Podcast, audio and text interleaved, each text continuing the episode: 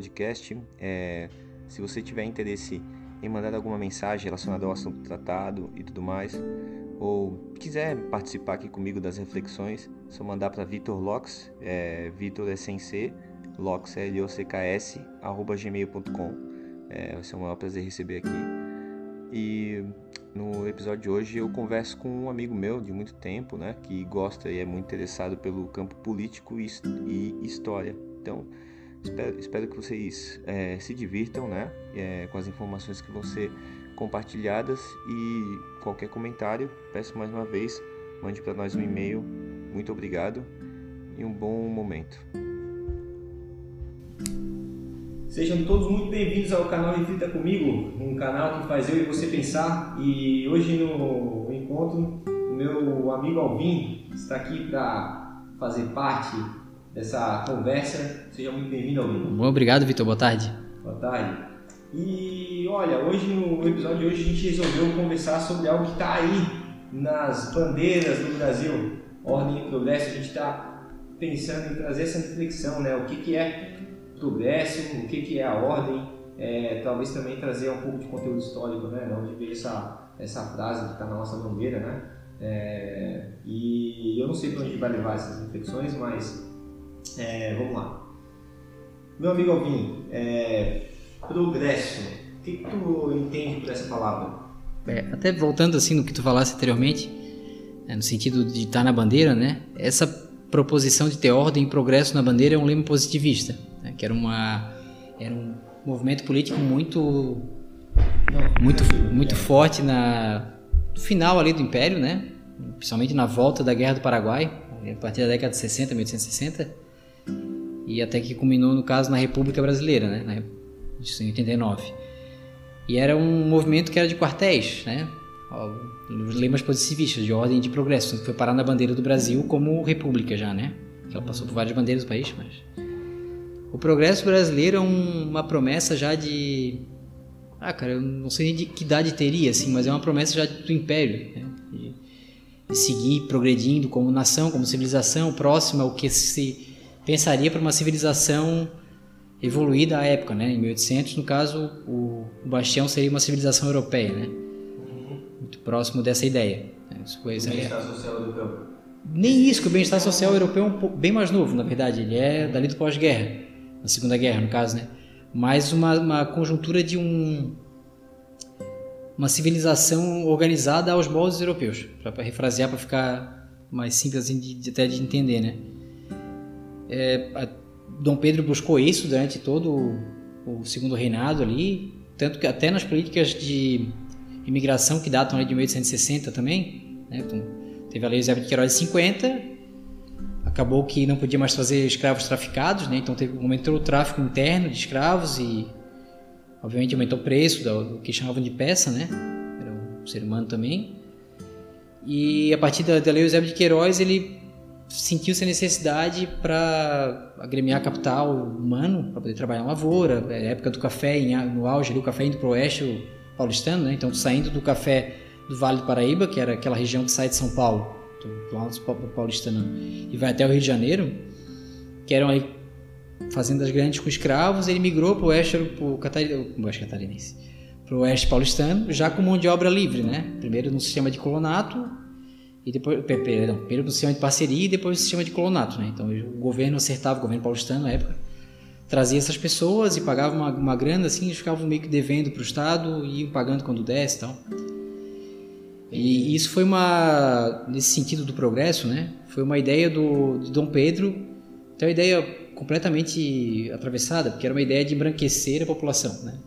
E isso estava ligado ao progresso da que, que entendia, na época, obviamente, completamente fora de qualquer razoabilidade, mas que ele entendia que seria melhor tirar os negros africanos da jogada e trazer é, europeus, né? No caso foram trazidos europeus pobres, principalmente do sul da Alemanha, do sul da Itália e da Áustria, para compor esse quadro de trabalho. Então, de uma ideia de civilizar o país, né, num certo nível. Uhum. Só que não é assim que funciona, né? no fim das contas não foi assim que funcionou. O Brasil se configurou como um país progredindo passo a passo, tanto na situação social quanto econômica, e, enfim, de infraestrutura de toda sorte. do jeito que estava configurado daquele, da, daquele período, né? Então tu tens uma população negra bastante grande, tu tens uma população de imigrantes que oriundos dessa época também bastante grande, né? O Brasil é um país de imigrantes, né? E o progresso se deu do jeito que ele estava posto. Tipo, óbvio que te, teve bastante orientação estatal disso, com certeza, sempre tem. Qualquer país vai funcionar dessa forma, principalmente no, no século XIX, né? 19, 20. Mas... Tá, mas então, assim, é, o, que, é, o, o, progresso, que, que, esse conceito não vinha sendo trazido já pelo é, Dom Pedro II até quando teve a, a, a derrubada né, do Império e, e, veio da nossa bandeira mais por, por, um mantra mais dos militares da época, é isso? É, que o positivismo é uma, uma corrente filosófica, né? Mas era comum na caserna. Então, os militares tinham isso muito arraigado, né? Uhum. E os militares, naquele determinado momento, que eu, em 89 foi um golpe militar. Então, Dom Pedro foi embora com a família real e assumiu o Floriano, não, o Deodoro, né? Deodoro Floriano. Ele assumiu em 89, ficou uns meses ali, e ele assumiu porque tinha uma demanda do exército, à época, na volta da Guerra do Paraguai, de ter acesso ao poder, né, em geral. Então, tu tinhas nichos de poder sempre há, né? Então, é, organizações que pressionam o Estado de alguma forma, ou pressionam um, os, os, rumos do Estado, vamos dizer assim, né? Então, tu tinhas ali o pessoal da, do café, tu tinha o pessoal do, do, da incipiente indústria brasileira, e tu começou a aparecer nesse quadro essa rapaziada militar, que realmente eles tinham uma demanda porque eles lutaram a Guerra do Paraguai e eles queriam reconhecimento disso, eles queriam participar do processo. Certo. Né? E como foi, um, foi dado um golpe militar em 89, isso que, que, que, acabou chegando, né? acabou se consolidando. Não era para ser ordem e progresso a bandeira, né? era para ter mais alguma coisa ali no meio. Que a ideia positivista ela tinha alguma coisa como fraternidade junto, que coisa já da, da França, assim. Certo. É. Até o Egalité, Fraternité e. Egalité, Fraternité. Como é que é o. Eu fico com vontade de falar aquele da, da Copa, mas não falo. mas é mas enfim, mas o que é progresso? O que é progresso? Então, o progresso ele vai mudando. Isso mas, mas o que, que tu entende por progresso? Pronto, aí que eu ia chegar mesmo. Legal. É, no meu entendimento, assim, tipo, obviamente eu não sou versado no assunto, nunca pensei propriamente sobre o termo, né? Não, mas isso não precisa justificar, aqui é, aqui é de humano, é humano médio para tentar subir. É, fechou, tamo junto. E o progresso ele vai mudando de figura ao longo do tempo, né? Porque e aí, e dado a condição cultural, regional, né, geografia tem muito a ver com progresso, né? Tem a ver com progresso? É, com certeza, cara. O pensamento geográfico é sobre o, o uso, né, da, de um determinado pedaço de terra. É assim que a gente pensa a geografia, né? Então, por exemplo, a gente estava até falando agora, tu tomando café. O, o jeito que a gente pensa urbanamente, o Brasil é, é majoritariamente urbano desde a década de 70, né? Mas o jeito que a gente pensa progresso na cidade, é, tá, se for transfigurar em material seria tipo concreto e, e aço, sabe? Sim. Ah, estrutura, prédio, é, rodovia, estacionamento, é, comércio, etc, etc, né?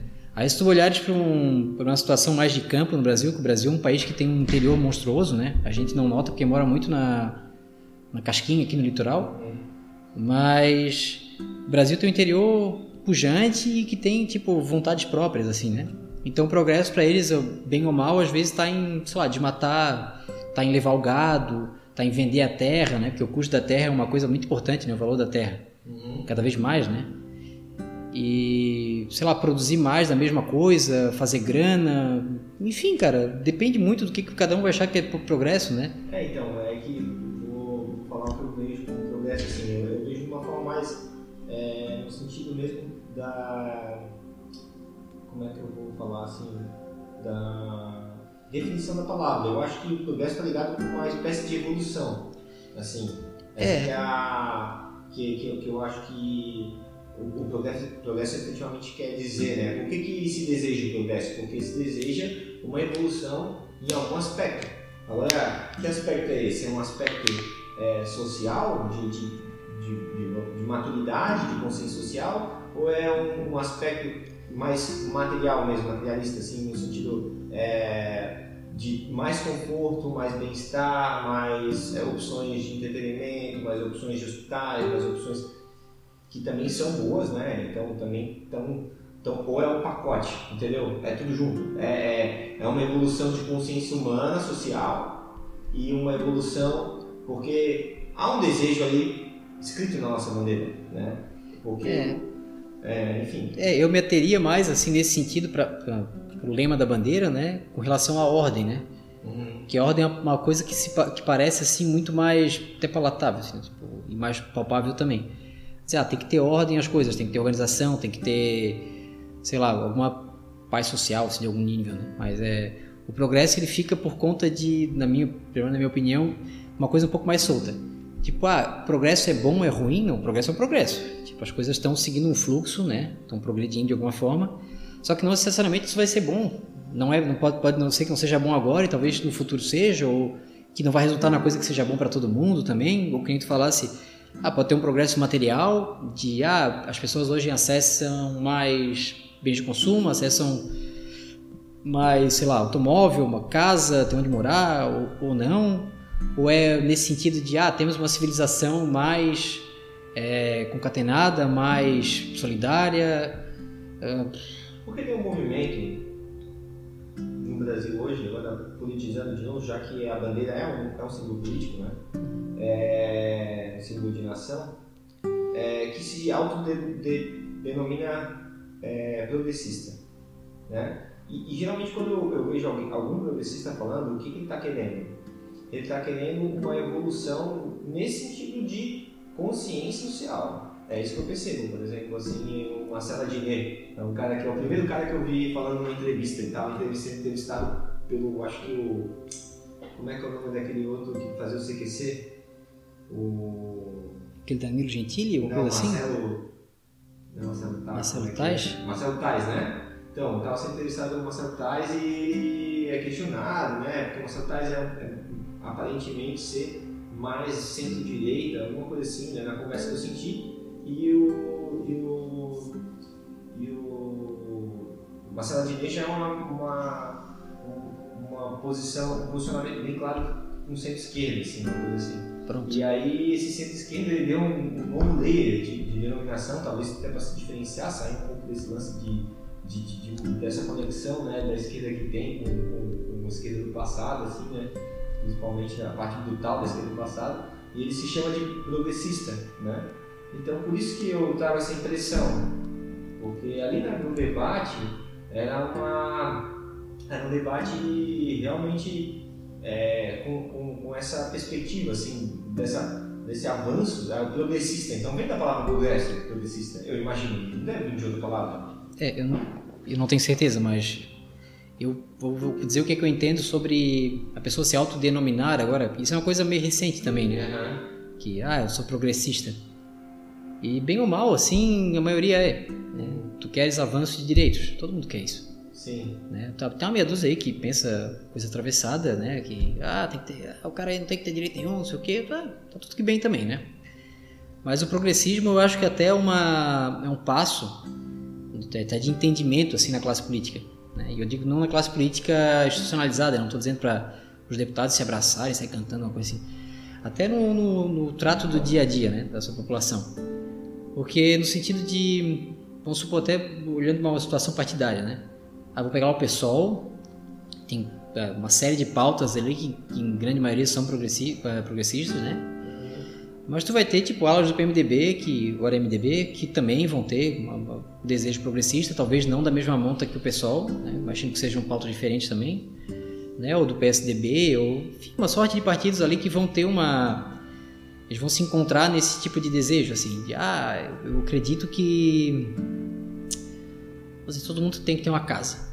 Né? Tu vai ter, tipo, todo o espectro político dizendo a mesma coisa. Isso, uhum. na minha opinião, é uma coisa progressista. Sei lá, todo mundo tem que ter moradia, né? Tem que ter acesso adequado, né? Não é qualquer acesso, um acesso que seja válido, né?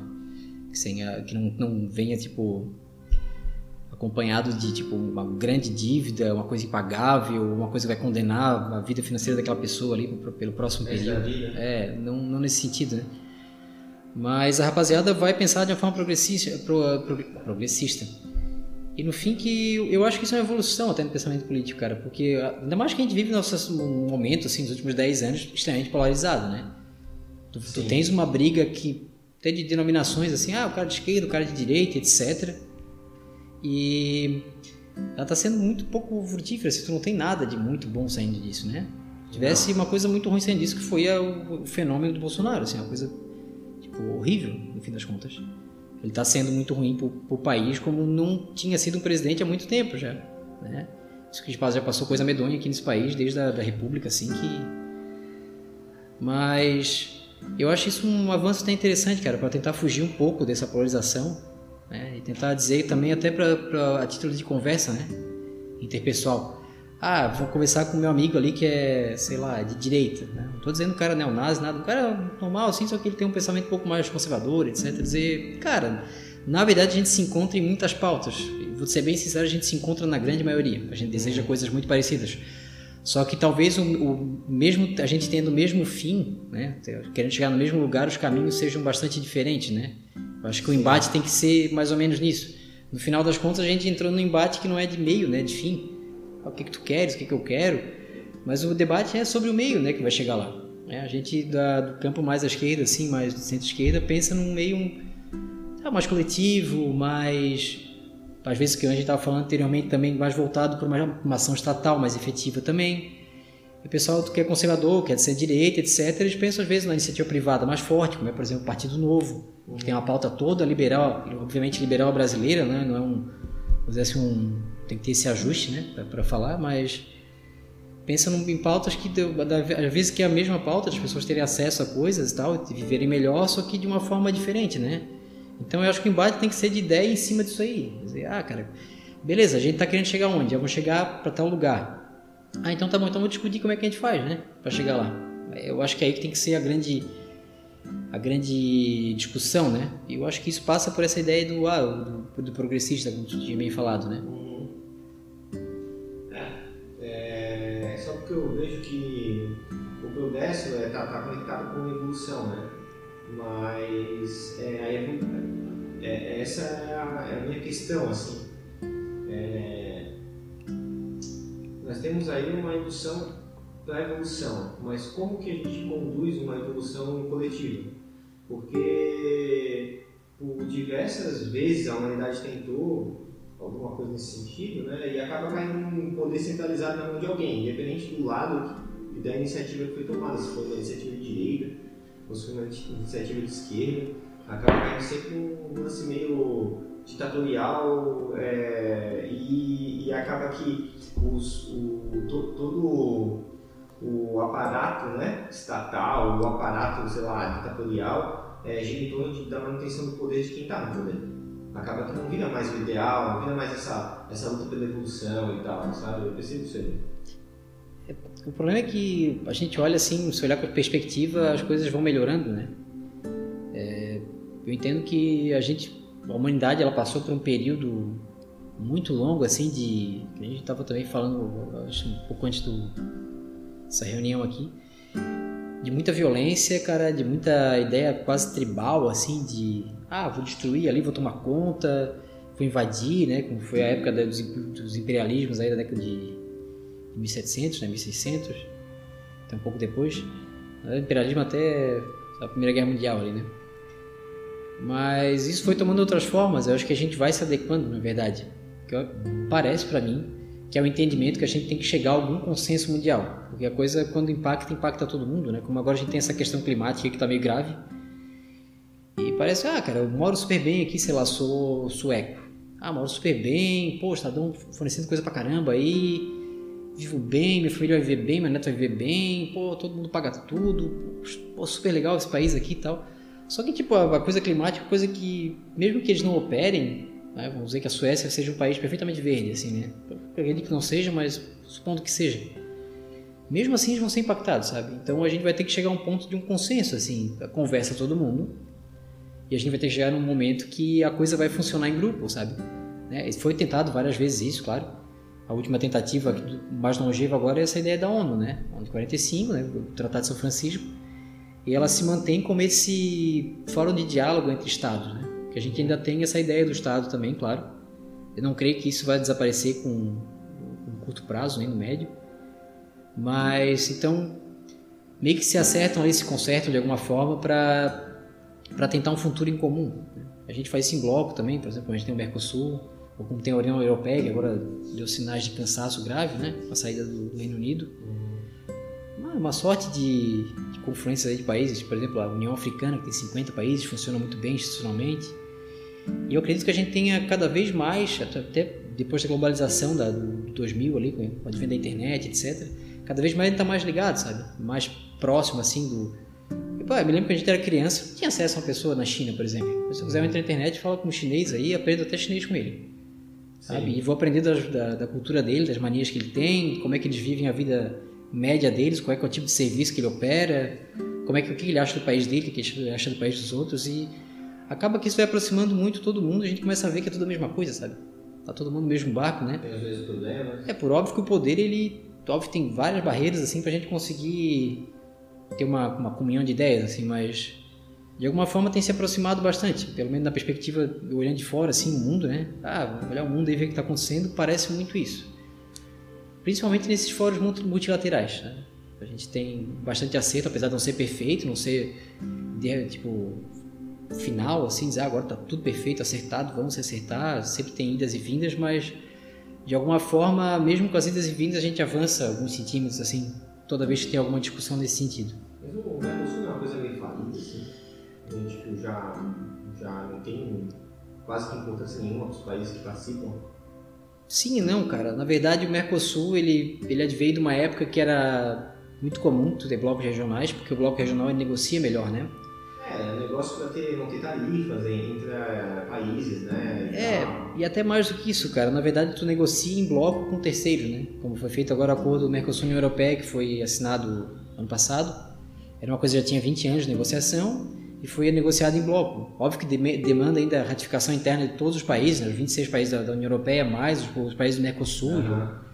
Por, por certo, nosso parlamento vai empombar com alguma coisa, o parlamento argentino com uma série de outras coisas, o parlamento da França, que tem uma proteção com relação à produção agrícola deles, né? Da política agrícola comum da, da União Europeia, que eles têm um incentivo brutal, né? Eles vão arrumar algum problema com alguma tarifa que vai ter que existir para o nosso produto agrícola, mas mesmo assim foi uma, uma negociação entre dois blocos, sabe? E na década de 90 a gente entendeu, de algum jeito, as diplomacias mundo afora, que seria melhor negociar em bloco. né? Os Estados Unidos preferem nunca negociar em bloco porque eles têm um tacão maior, né? Então eles meio que fazem a força, assim como a China está fazendo agora. Ela, ah, não negocia em bloco, obviamente ela participa de blocos também, mas acaba negociando mais fortemente nessa nesse âmbito bilateral, porque como ela é um país maior, ela pode meio que obrigar o outro a fazer alguma coisa. né? Mas entendeu-se na década de 90 que seria melhor negociar em bloco, dado o tamanho dos países com com quem se negociava, né? Então vou dar um exemplo que à época ficou bastante patente assim a força que teria o bloco, né? Quando a gente negociou a ALCA com os Estados Unidos, era uma ideia de ter livre circulação de mercadorias, né, para o governo Fernando Henrique, e o Mercosul não aceitou, cara, porque viu que para o bloco ia ser um prejuízo. O bloco tentou negociar os termos que seriam bons para ambos os países, né? E para os Estados Unidos, que era o terceiro que estavam negociando. 96, se não me engano. 96, 98. Né? NAFTA, NAFTA, não era NAFTA? Eu acho que era ALCA, cara, mas ALCA? posso estar errado. NAFTA é outro que é. Mas eu queria que seja ALCA. Tá. NAFTA eu acho que era outro do, da América do Norte também. Ah, tá. E a gente negociou para não pintar isso aí, porque notou-se que para o bloco aqui não seria bom.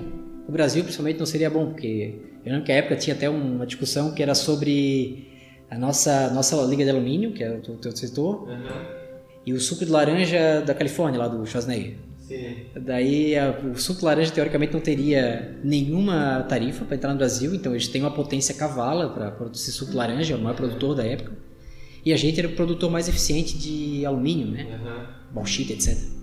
E acabou que os Estados Unidos, via parlamento deles, não, a gente só assina se tiver uma barreira cavala para tal, tal, tal produto do, do Brasil, e incluía o alumínio. Daí o setor alumínio ficou doido, né? Sabe, como assim, cara? Eu não vou acessar o mercado americano, que era o meu mercado na época, né? sem tarifa. Daí acabou que esse acordo não saiu.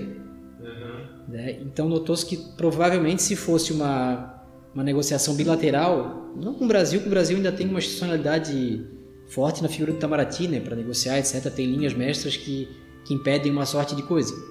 Mas, se fosse um país menor, provavelmente teria cedido. né? como tem cedido os países da África agora em relação à China nos termos de contrato que eles fazem para implantação de infraestrutura, né? É. Então é uma potência cavala, é tipo é o Davi Golias, assim. Então o cara vem com uma potência animal, financeira, é, militar, econômica, né, política, tudo, cara. Ele vem, ele, ele entra de um jeito, aquele país ali que não tem salvação, cara. Então a África muito bem fez agora, tá reforçando a institucionalidade da, da União Africana, né? Que em termos de dizer assim de, de aceito entre os países de, de formalidade de até de liberdade entre os países para negociar etc é muito maior do que no, na União Europeia. Tem, só não tem moeda comum mas é tem uma, uma, um aparato institucional assim invejável mesmo de verdade. Na África? Na África cara muito eficiente velho. Por exemplo agora está tendo uma crise na África.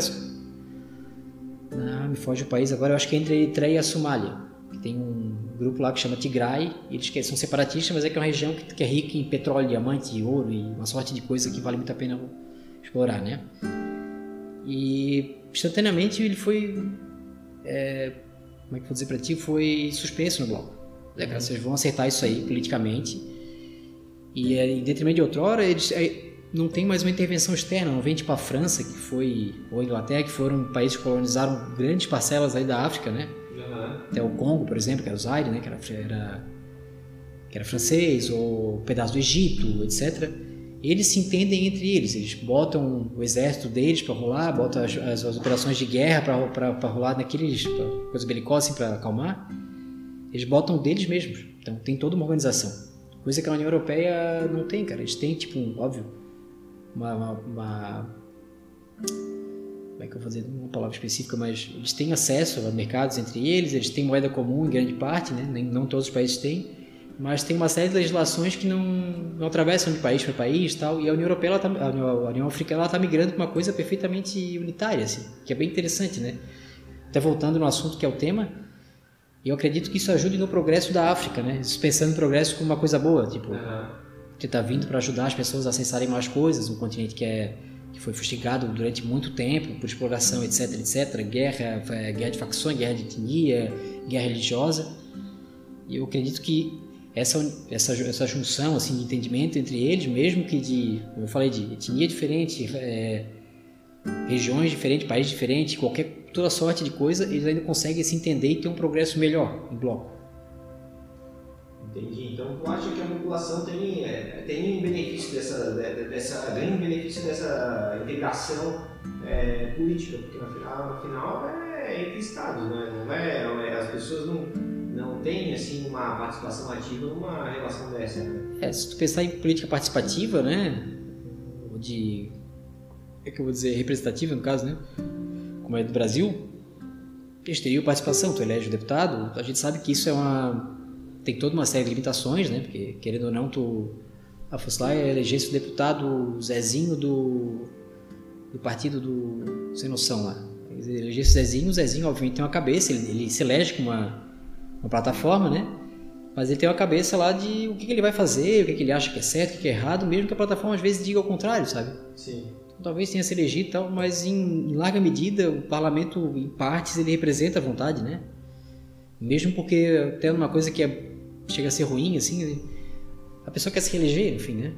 Então, pô, se ele tem uma base eleitoral que demanda, vamos dizer que seja um cara extremamente progressista, assim, uhum. aí não vai votar contra uma lei de para aumentar direito, por exemplo, né? Uma lei que melhore a situação da população com relação a até que é uma pauta bastante liberal, assim, né?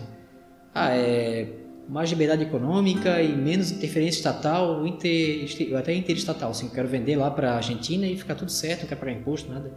Então, se ele se elegeu com essa ideia, ele vai querer se reeleger, então ele vai manter isso aí. Né? E tu, bem ou mal, cada cabeça é uma sentença, tu, tu vota pensando nisso. Ou pelo menos devia, né? Ah, eu queria que fosse desse jeito ou daquele jeito, tu vota no candidato específico, né? Isso vai ser representado lá na frente. Então, acho que isso tem um impacto na população de algum jeito, né? Mesmo que não seja tão objetivo, mas ainda assim tem.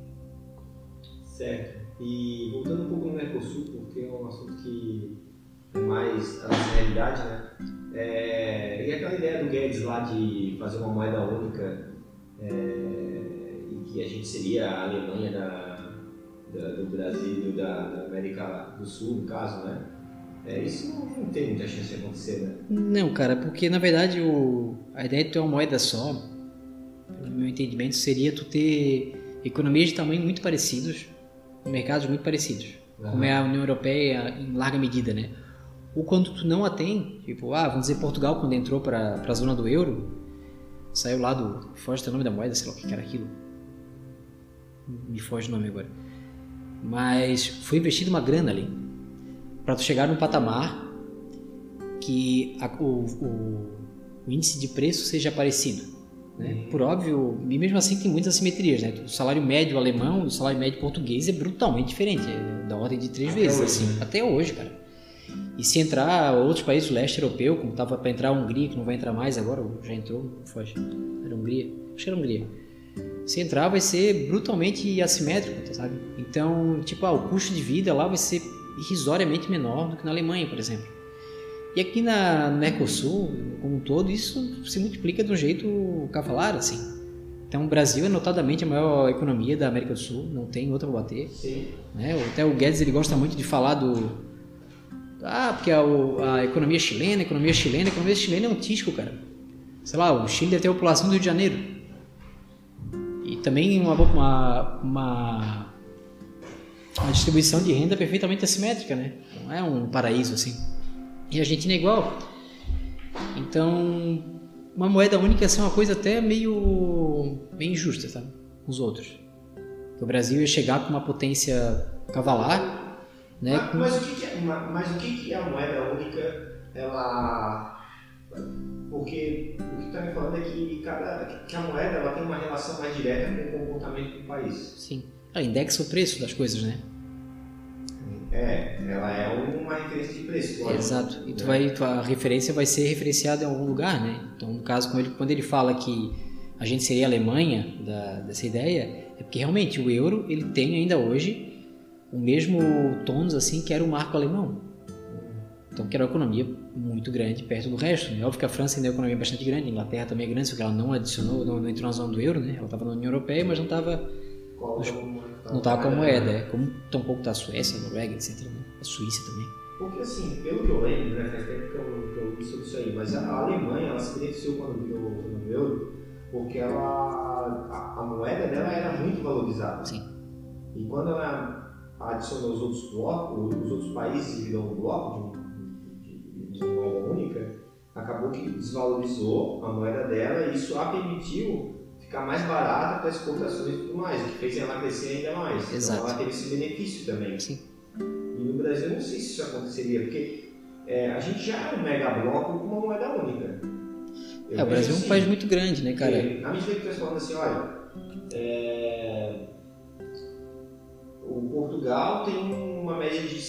salarial muito diferente da, da, da Alemanha, certo? Exato. Nós temos a mesma coisa aqui, só que ao invés de ser Portugal, vai ser lá é, São Paulo e, e Piauí, vamos dizer assim, né? Pronto.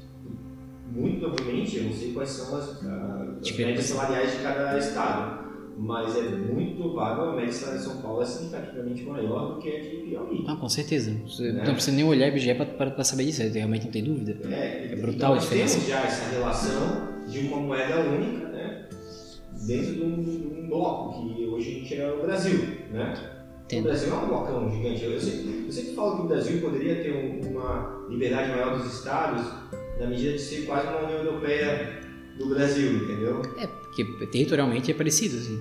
É, e, e- e- mas culturalmente ele é parecido em algumas coisas, mas diferente em outras. Que talvez cada estado conseguisse se ajustar melhor para a sua necessidade, entendeu? Eu entendo. Os estados têm um nível de liberdade, não 100%, né? Mas tem, tipo, quanto é que cobra de ICMS, quanto é que co- cobra de imposto de, de sobre herança, né? Mas o ICMS ele não é uma coisa meio tabelada hoje em dia? né? Mais ou menos, né? Ainda tem, tipo, autonomia dos, dos estados de mudar o ICMS. Tipo, do Rio, do Rio Grande do Sul é maior que o nosso, por exemplo. É, é 18, né? 18, é. Que é 17. E Rio de Janeiro acho que é o maior de todos que eu conheço, é 21, né? Isso. Beleza, eles é uma forma do Estado arrecadar também, né? De alguma forma, eu acho que não sei se é a maior, maior fonte de arrecadação, também não vou saber desse dado de cabeça, teria que olhar. Mas, mesmo com o nível de autonomia, eu, tal, pelo menos o Brasil não entende assim, o governo central, que a gente tem que meio tentar equalizar essas diferenças, né? Tentar tipo melhorar um pouco, porque o Nordeste, por exemplo, é o Brasil do passado, né? O Nordeste foi um tônus tipo até, sabe, sei lá, até século 17, 18, perdão, 18, 18. Tinha potência, né? Depois ele foi decaindo gradativamente com a ascensão de São Paulo, da Rio de Janeiro, depois São Paulo, né? São Paulo ele se tornou Teve muita imigração também, né? Teve, cara, mas é que a migração do Nordeste, quando nas diásporas ali, é... foi óbvio que teve bastante influxo para o Centro-Sul, que era onde mais crescia, né? Sim. Só que também teve, por exemplo, para a Amazônia. Bastante gente migrou para lá, ou para o Centro-Oeste. Aliás, teve muita migração nossa aqui do Sul, de maneira geral, durante o regime militar, para o Centro-Oeste, Sim. Né? que era a fronteira agrícola. E imagina, num- a gente tem uma, uma geografia completamente diferente do resto do Brasil, né? O interior nosso, por exemplo, Santa Catarina, é um monte de, de municípiozinho pequenininho, acidentado, e as, as propriedades muito familiares são pequenas, né? Sim. Então tu imagina com o passar do, do, século, assim, né, desde a migração italiana, alemã, etc., vai vindo de geração para geração, geração, aquilo vai fatiando, fatiando, fatiando, fatiando, até chega um ponto que não dá mais. Tipo, tu não consegue mais produzir e viver daquilo ali sozinho. Certo. E foi nesse ponto que chegou do regime e falou, cara, a gente vai abrir uma, um novo um novo lugar lá no Centro-Oeste. A gente quer expandir para o Centro-Oeste porque eles tinham uma ideia de... Até tu, tinha um, ide- ideólogo do, do, regime, um geógrafo, que era o Goberi. Ele falava, ah, tem que ocupar para não perder. Tá? Manaus é um fruto dessa ideia, em Sim. grande medida, né? E o Centro-Oeste, como era um vaziozão demográfico, eles botaram um monte de gente para lá, né? Ele falou, cara, vem para cá que a gente dá terra. Aí vocês vão produzir. Tanto que tem bastante sulista, né? Não, não são mais sulistas, já morreram foram para lá. Mas tem bastante sulista que abriu lá aquela, aquele front e foi ter terra lá. Então a gente produz bastante no Centro-Oeste, com bastante migração gaúcha, catarinense, principalmente interior do Paraná também, né? Aham. Então fugiu porque a gente chegou nesse assunto, mas. Não, a gente estava falando da questão do, do, do Brasil ser já um bloco grande Uhum. com uma moeda única, né? É, ah, sim, o governo central. né? E a gente sempre tá, o governo sempre tem agido no sentido de, de reduzir essas assimetrias dentro do território nacional, né? Entende-se que o Nordeste foi, foi pujante no momento, depois ele decaiu, né, com a, com a queda do açúcar, né, na área geral. E, pá, envolveu a ideia de São Paulo com café, etc, e depois a industrialização a partir da- do século XX ali. Só que não parece que não é tão justo, sabe? Porque bastante gente mora lá, Bahia, são brasileiros iguais e em larga medida eles têm que ter acesso às mesmas coisas, né?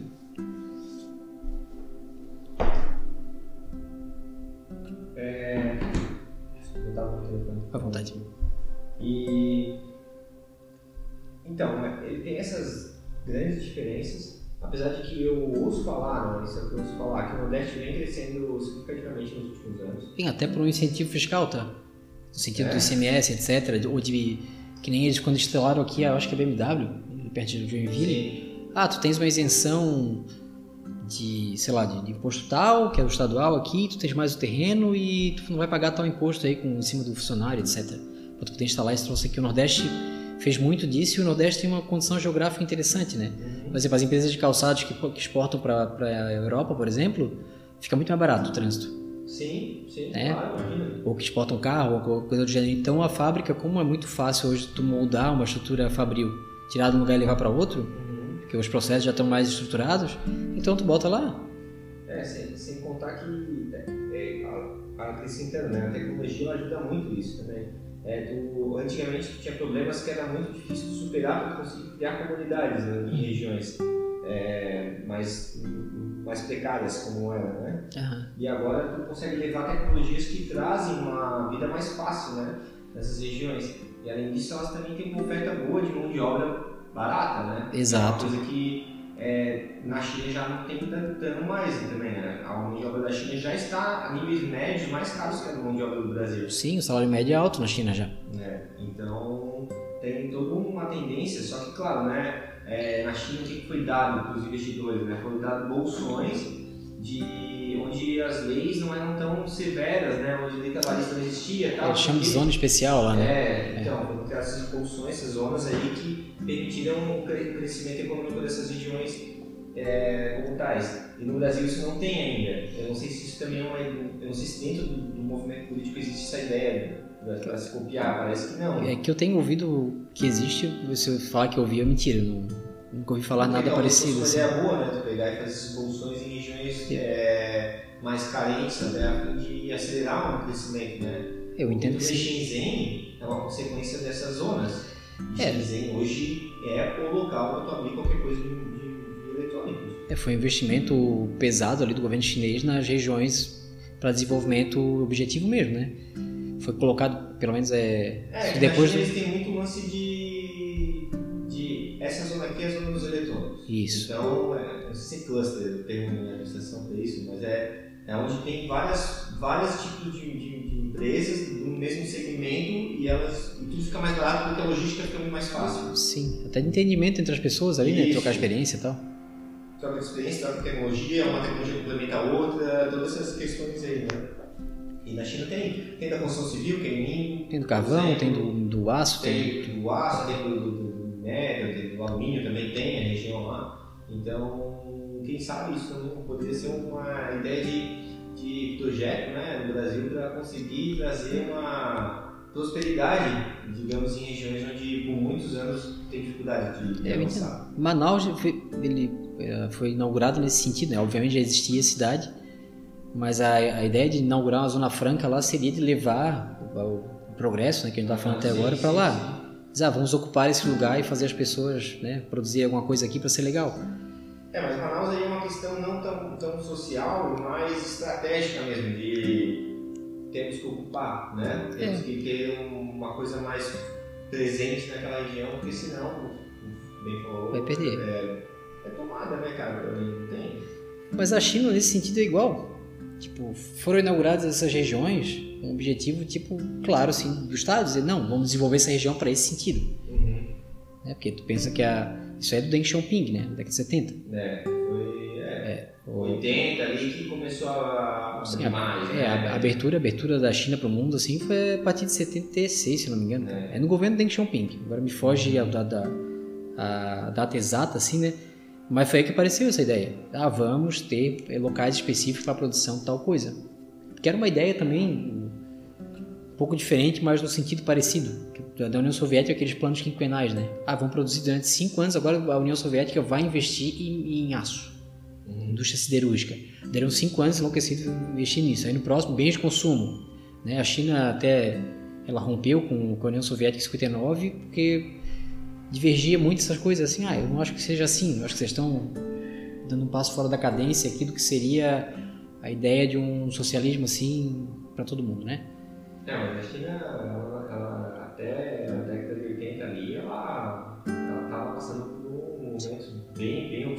Sim, passou por grandes fomes, aí Fomes. morreu muita gente. É... Custou caro, né? É. Para construir o país que é hoje custou bem caro para todo mundo, assim, a população inteira. É, eu acho que na verdade o, o Partido Comunista que, que deu. Que, que- tirou um pouco as mãos do poder e, e- e criou essas, essas, essas zonas mais livres, o que fez ele acabar ganhando benefício disso, né, principalmente financeiro. Mas aí nesse sentido, não sei se seria o. Vamos dizer.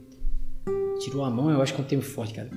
Porque ali, no, como eu perguntei lá aquela vez que a gente teve na China, ah, como é que funciona aqui a empresa de vocês? Ah, tem, essa empresa é muito grande, tem um agente estatal ali dentro, fosse um fiscal, assim. Aham. Então o governo é sócio, então o Partido Comunista é Não, sócio não, junto, né? continua com bastante poder, mas É. eu digo em relação ao. Porque tinha, é, a China antiga tinha-se é, cupons, não era nem dinheiro, tu ganhava cupons para comprar as coisas, né? Cupons é, para gás, cupons não sei o quê, não sei o quê. E aí, essa questão de usar é, moeda monetária, é, claro, é, é, facilitou bastante. Essa, isso já é um, descon- um, um, um largar a mão do controle, entendeu? Quando tu coloca, claro, a moeda monetária deles, né? Mas pelo menos é uma moeda monetária, não é através de cupons, né? Então isso também Eu ajuda, entendo que é é uma evolução, assim, né? Que a gente, às vezes, até voltando para o que a gente estava falando antes sobre essa, essa polarização, né? Aham. Ah, cara, porque tu é comuna, porque tu não sei o quê, coisa, cara, tudo muda, né? Então, tipo, que a, que a China entendia o socialismo, com, que começou lá junto com a União Soviética ali, isso foi mudando, mudando, mudando e tomou uma forma outra hoje, né? O capital mudou também, velho. É, Se tu parar pensar no que era o capitalismo ali no, no século XIX, por exemplo, o que é hoje é completamente diferente. Pensar o que era 20 anos atrás, o que é hoje é outro mundo, assim, né, cara? É, mas eu acho que o maior influente no capitalismo é a tecnologia mesmo. Discordo, cara. Eu acho que é. Eu acho que é a, a tecnologia, ela que faz a, a, a, por exemplo, essa, essa coisa de acessar massas e massas de pessoas de uma vez só, só veio através do mundo digital, não teve outro jeito. E aí tu consegue baratear muita coisa, baratear a educação, baratear tudo por causa da tecnologia. Mim foi a, uma das maiores, um dos maiores movimentos é, sociais. É tu baratear a educação, é tu baratear a comunicação, é tu baratear a informação. Né? Eu entendo, mas é. Sabe que parece que hoje assim tem meio que um, um mantra, né? Tipo, ah, tu bota a tecnologia e resolver essa coisa. E não é bem a realidade, né? Tipo, a tecnologia vem ajuda em um monte de coisa, mas também ela ajuda a estragar um monte de coisa, no fim das contas, né? Ela, ela é uma ferramenta, ela não é uma coisa em si, né? É uma faca de dois legumes. É, ah, é mas isso aí, isso aí. não, mas é tudo é isso, né? É, é complicado, é, cara. É que nem a história do Santos Dumont lá, que, que pai, inventou o avião, aí viu o avião sendo usado pra guerra e essa é uma... não sei se é verdade. É, né? parece meio lenda urbana, assim. É, é meio tipo assim, é. mito, às vezes, né? Meio querendo mistificar o, o Santos Dumont, aí sei lá, enfim... Mas é meio que isso, assim, toda, toda tecnologia nova, toda, tudo que é novo, como por exemplo agora está saindo é, inteligência artificial, que é um debate grande também, né? Uhum. Pega inteligência artificial, ela traz milhares de benefícios, né? Porque tu pega alguém que consegue ter raciocínios lógicos 24 horas por dia, não cansa, né? Entendo. É, é preciso na maioria das vezes, né? Pode errar também, porque enfim, né? Mas tu traz uma tecnologia que vai baratear muito muitas coisas para as pessoas. Eu entendo, mas tu vê como isso tem uma, uma, uma faceta assim meio nefasta. Que, ah, vamos dizer que vende-se um robô aí nos próximos 20 anos que faça lá, trabalhos manuais. Né? Trabalho doméstico, lava roupa, cozinha. Ah, ele consegue operar tipo máquinas leves, consegue dirigir, então tu não vai ter mais ninguém do carro, o carro dirige sozinho, etc. Então tu lima umas milhares e milhões de, de, de empregos, né? Beleza, isso é uma coisa que acontece desde sempre. A coisa vem, toma um formato e apaga empregos ali, tipo como era o emprego que era o cara que era datilógrafo, por exemplo. Não existe mais. O cara que consertava a máquina de escrever, o cara que consertava o radiológico. Sabe-se lá, né? Esse cara sumiu, deu lugar a outro e tal. Só que vai chegando um ponto que não vai ter mais com o que trabalhar, porque a gente também, o sistema ele, ele roda em torno do emprego, né? Parar para analisar, emprego e consumo, né? Um binômio. Então tu vai trabalhar, tu vende as suas horas para tu poder trocar essas horas por, depois eventualmente né, na figura do dinheiro Sim. por um bem de consumo ou por um serviço ou por uma sorte de coisa que tu pode trocar. Sim. Né? Só que se tu não tem mais a ponta do trabalho, essas pessoas vão ver do quê, sabe? Uhum. Vai ser assim, vai ter algum algum cliente tá falando do cupom que vai dizer para que tu pode é, eu consumir. Acho, eu acho que vai ter, assim, vai ter um momento que acho que é, eu acho que naquele momento que a, sociedade se depara com um problema gigantesco, né? De, muita gente desempregada e tal, é claro que para chegar nesse ponto é, muita coisa vai acontecer, né? muitas mudanças vão acontecer, porque na medida que nascem novos, é, novos negócios que substituem as pessoas, sei lá, ao mesmo tempo que nasce um robô, sei lá, dona de casa, é, que, é, que vai fazer as tarefas domésticas, nasce o cara que tem que fazer manutenção desse robô que faz tarefas domésticas. É, eu, eu entendo também. Mas tu nota que também, se olhar os níveis de desemprego nas últimas décadas, eles têm subido gradativamente e não estão sendo realocados em lugar nenhum. Essa pessoa ela fica marginalizada de algum jeito e ela fica inempregável, né? Porque, pensa bem, cara. Qual é a formação que a pessoa tem que ter para arrumar, por exemplo, um. Vamos dizer que existe agora esse robô super moderno, que é um humanoide fazendo. Exato. Cara, quem é que arruma, sabe? Qual é a formação? Porque é, é, fácil tu não ter formação e capinar uma rua. Né? Mas se já Sim. tem um robozinho que faz isso, Sim. cara, essa pessoa vai fazer o quê? Porque tem uma sorte de gente que não. que estão à mercê do destino, assim, porque eles não conseguem ser empregados em lugar nenhum. Eles não têm mais o que fazer. Por exemplo, cara, vamos dizer que a pessoa não sabe ler hoje. Não, tem, não aprendeu a ler, não fez nada. Esse pessoal que está, por exemplo, estava aí é, meio escravizado em fazendas aí no interior do Brasil. Esse é um grande problema, né? Porque cara estava lá escravizado, foi lá o, o Ministério Público, achou, oh, tô escravizado aqui, libertaram os caras, dão carteira de trabalho, né, fornece os documentos que eles não tinham, etc. Aí eles vão na outra fazenda um mês depois o cara tá lá, porque ele não sabe mais o que fazer. Sim. Ele não tem qualquer formação, ele não tem para onde ir, não tem ideia. É uma, é uma pessoa que está tipo, entrega a mercê do destino, assim. E eu, e olhando os dados de desemprego nas últimas décadas mundiais, a coisa está tomando um formato que as pessoas vão ficar desalentadas, não vão conseguir fazer nada. E daí isso combina no quê, sabe?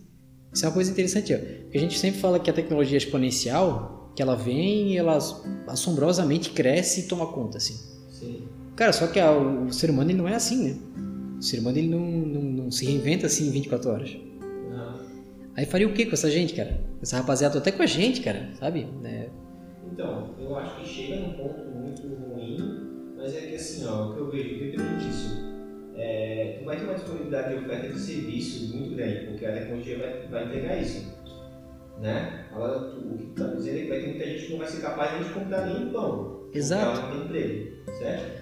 Eu acho que naturalmente a, a sociedade, seja ela organizada através de nação, não sei como vai estar no futuro isso aí, né? Ela vai chegar na conclusão do salário daquele salário mínimo lá. salário básico, né? Ba- né, básico, não sei como é que é o nome. Renda, renda básica, coisa Renda assim. básica, acho que esse é o termo correto. Então vai chegar na, na conclusão da renda básica, porque os, os robôs já vão estar fazendo as coisas, entendeu? Então não vai ser tão caro, porque, o- cara, eu tenho certeza, os caras são ricos, eles não querem viver numa sociedade que eles não conseguem viver na rua. É, eu entendo, cara. Só que isso volta para um, é o que tem acontecido nos últimos, sei lá quanto tempo aí. Pessoa que tá muito milionária, muita coisa, ele vive numa bolha também, cara.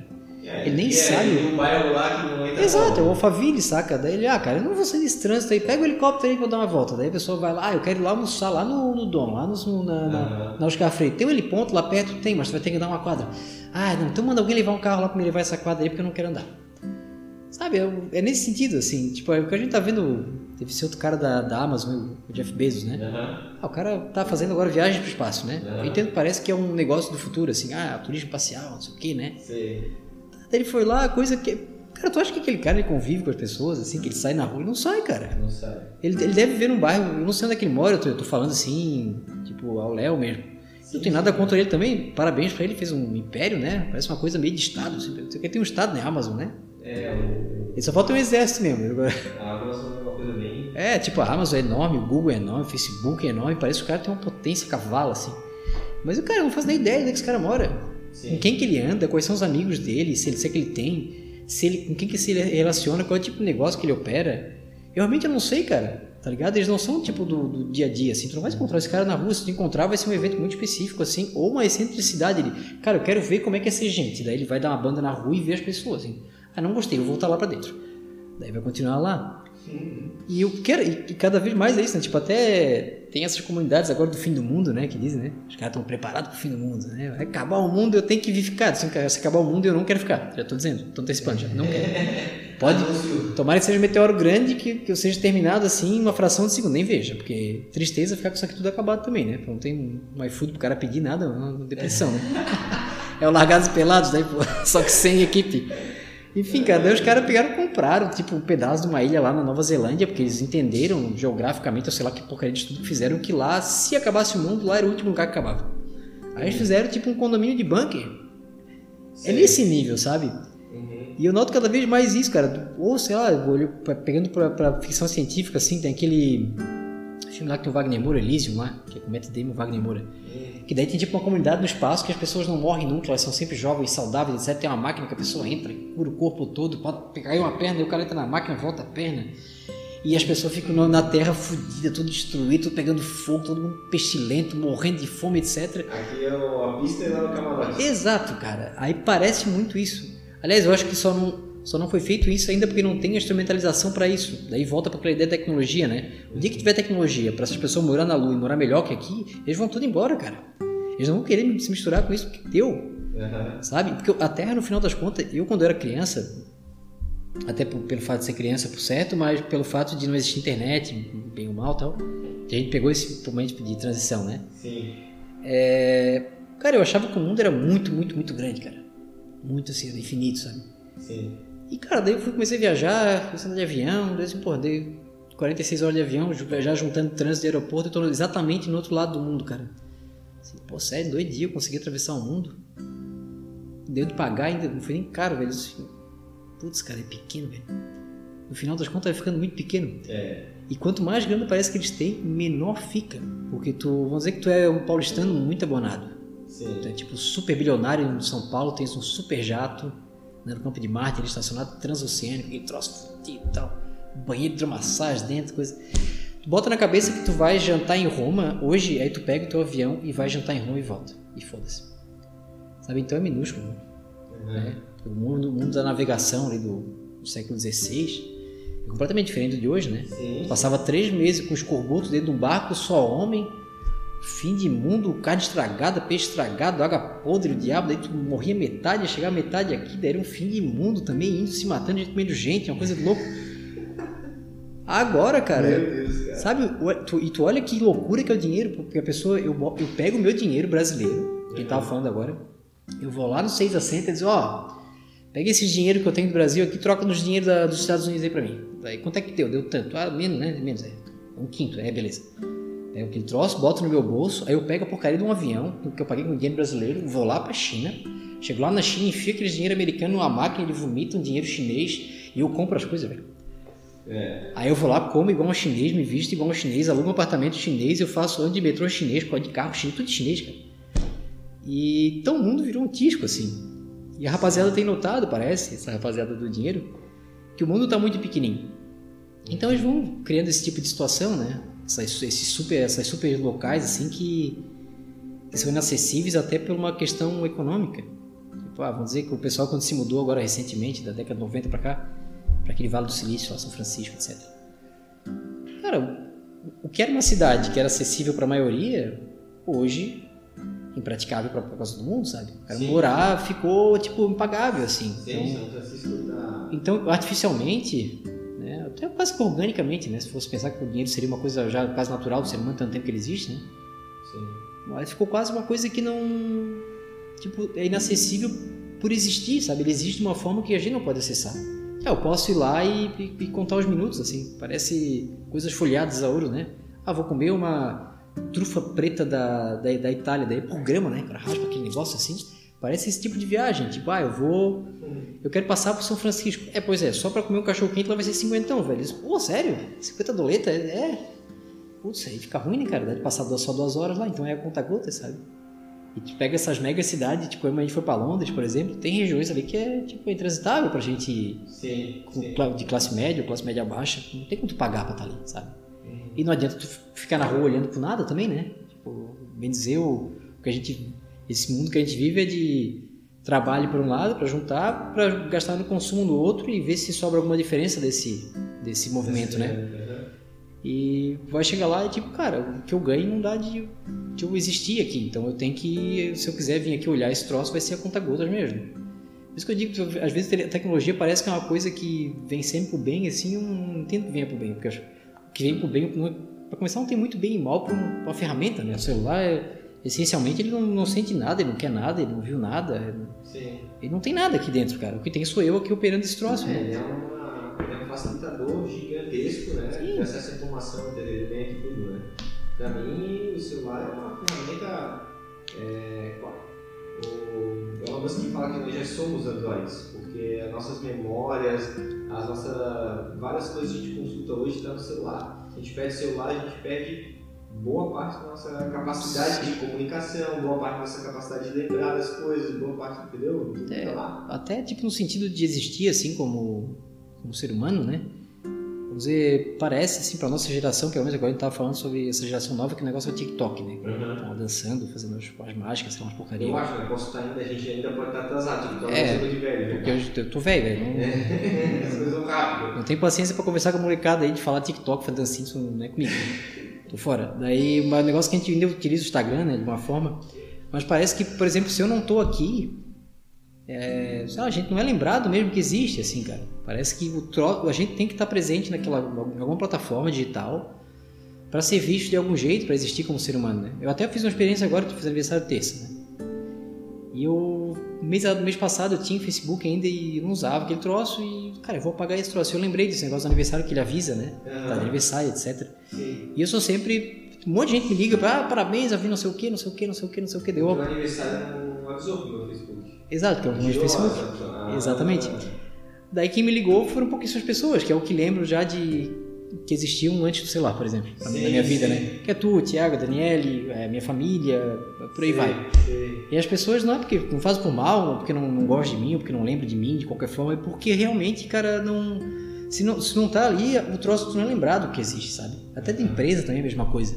Aham. Por exemplo, ah, eu, eu hoje fui levar meu, os sapatos que eu tenho lá em casa, sabe, meio, meio batido, assim, com algum arranhado tal, meio sujo. Ah, vou levar pra um sapateiro, né? Daí eu tive que procurar um sapateiro no Instagram.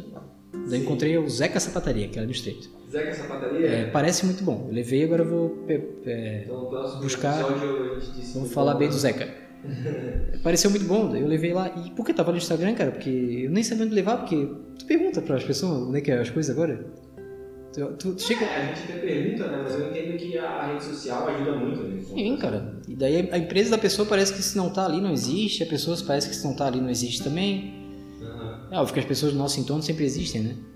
É, não. Mas- Invariavelmente, todas as empresas estão tendo que estar no mundo digital. Isso aí não tem mais saída, cara. Não tem mais saída. Na verdade, ela tem que digitalizar, inclusive, agora esse é episódio, mas é, elas têm que digitalizar, inclusive, as suas, a- as suas operações, entendeu? Não dá mais para não ser as coisas digitalizadas. É tá na nuvem, etc, Tem que né? estar na nuvem, os pedidos têm que entrar através de uma forma digitalizada, os clientes têm que ter um contato com o teu estoque é, quase que imediato na mão do celular, entendeu? Isso tudo fa- faz com que tu esteja mais disponível e por consequência seja uma forma, seja a sua, sua probabilidade de vender é maior.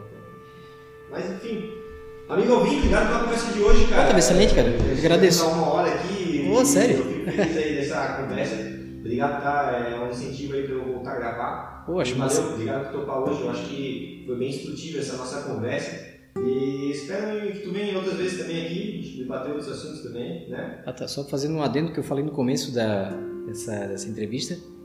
Quem estava falando sobre positivismo como doutrina filosófica, né? Ah, Eu esqueci de mencionar que é, eu até pesquisar porque eu não lembrava de cabeça os autores, né? Que eram Augusto Comte e o John Stuart Mill, século XIX, né?